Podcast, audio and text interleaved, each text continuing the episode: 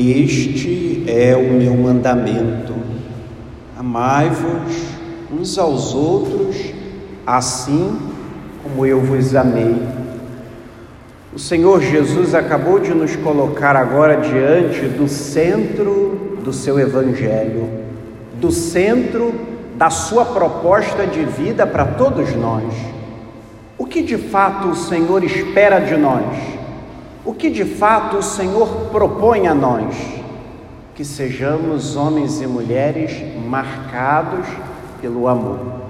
Mas não apenas um amor qualquer, que sejamos marcados, tocados e testemunhemos o seu amor, o amor que dele nós recebemos. E ao ouvirmos essa palavra, nós nos remetemos ao final da ceia do lava-pés quando Jesus se volta aos discípulos e diz: Nisto todos reconhecerão que vós sois meus discípulos, se vos amardes uns aos outros. Estamos de fato diante do ideal da nossa vida como cristãos.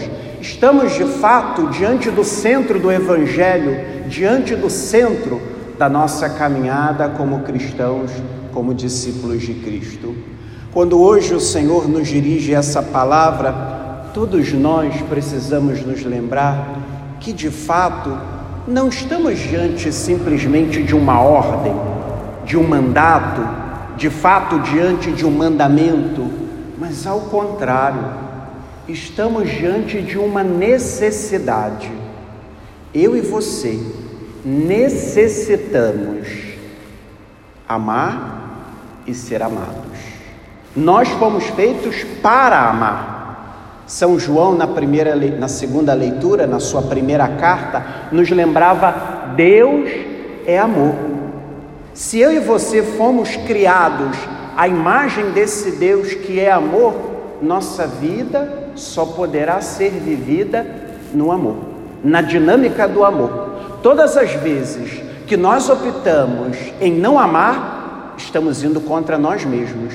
É a mesma coisa que pedirmos a um pássaro que não cante, a uma flor que não desabroche, a uma árvore frutífera que não dê frutos.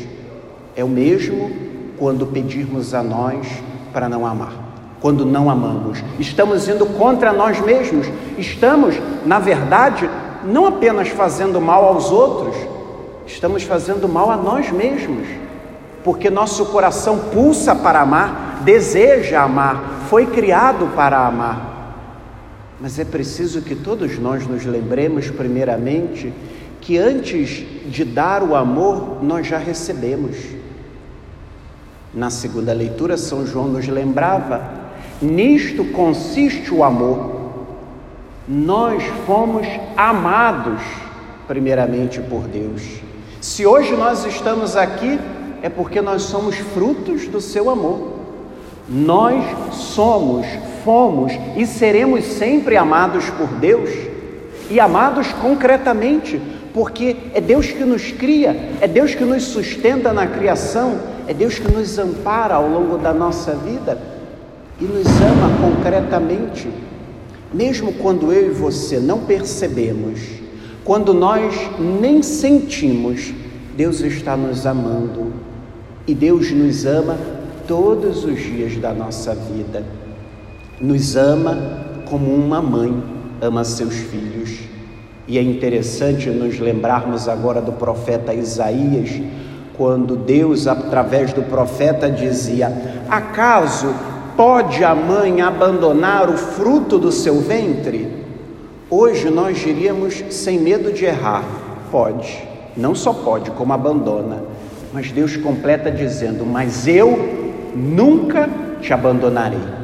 Deus nunca nos abandonou, Deus nunca nos abandona, Deus nunca nos abandonará, porque é um Pai que nos ama, porque quer o nosso bem, porque nos guarda, mesmo na dor, mesmo no sofrimento, Ele continua cuidando de nós como uma mãe que deseja muitas vezes tirar a dor do seu filho, mas muitas vezes permite, porque dor, aquela dor vai gerar crescimento, vai gerar amadurecimento, porque aquela dor muitas vezes faz parte da sua caminhada assim Deus nos ama. Mas é preciso que nós hoje nos lembremos que o Senhor nos deu uma ordem. Vejam que palavra forte o final do Evangelho nos mostrou. Isto é o que eu vos ordeno: amai-vos uns aos outros. Mas qual o amor? Qual o modelo de amor? Qual o exemplo de amor? Qual é a receita para o nosso amor? É o seu amor, é o amor de Jesus Cristo. E ao contemplarmos o Evangelho, nós percebemos como foi o amor de Jesus, como é e como deve ser o nosso amor. O nosso amor, primeiramente, precisa ser como o amor de Jesus destinado a todos o amor de Jesus não era destinado a um grupo, a uma patota, a um gueto, aos seus amigos. Todos poderiam experimentar o seu amor, todos ainda hoje podem experimentar o seu amor como o amor de uma mãe aos seus filhos. Todos são destinatários desse amor. Mas ao mesmo tempo, o amor de Jesus também sempre foi um amor gratuito. O Senhor não esperava nada em troca. O Senhor depois não se voltou a Pedro e disse: Eu te amei tanto, eu cuidei de você, eu rezei por você, e agora você me nega? Qual foi a cena do Evangelho em que Jesus jogou na cara dos seus apóstolos o amor que tinha para eles? Por isso, meus irmãos, quando nós estamos esperando algo em troca, isso não é amor verdadeiro. Isso é conveniência, isso é carência, isso é dependência afetiva. Quando uma mãe diz: Eu amei tanto você, eu cuidei tanto de você e agora eu só recebo isso, não amou gratuitamente.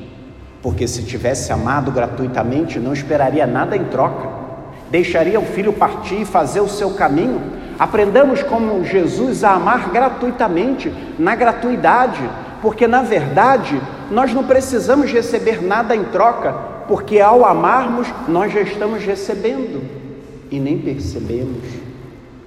Mas o amor de Jesus também sempre foi um amor concreto. Não foi um amor de belas palavras apenas, de belos discursos, como hoje ao longo do dia nós ouviremos e veremos tantos discursos, tantas mensagens.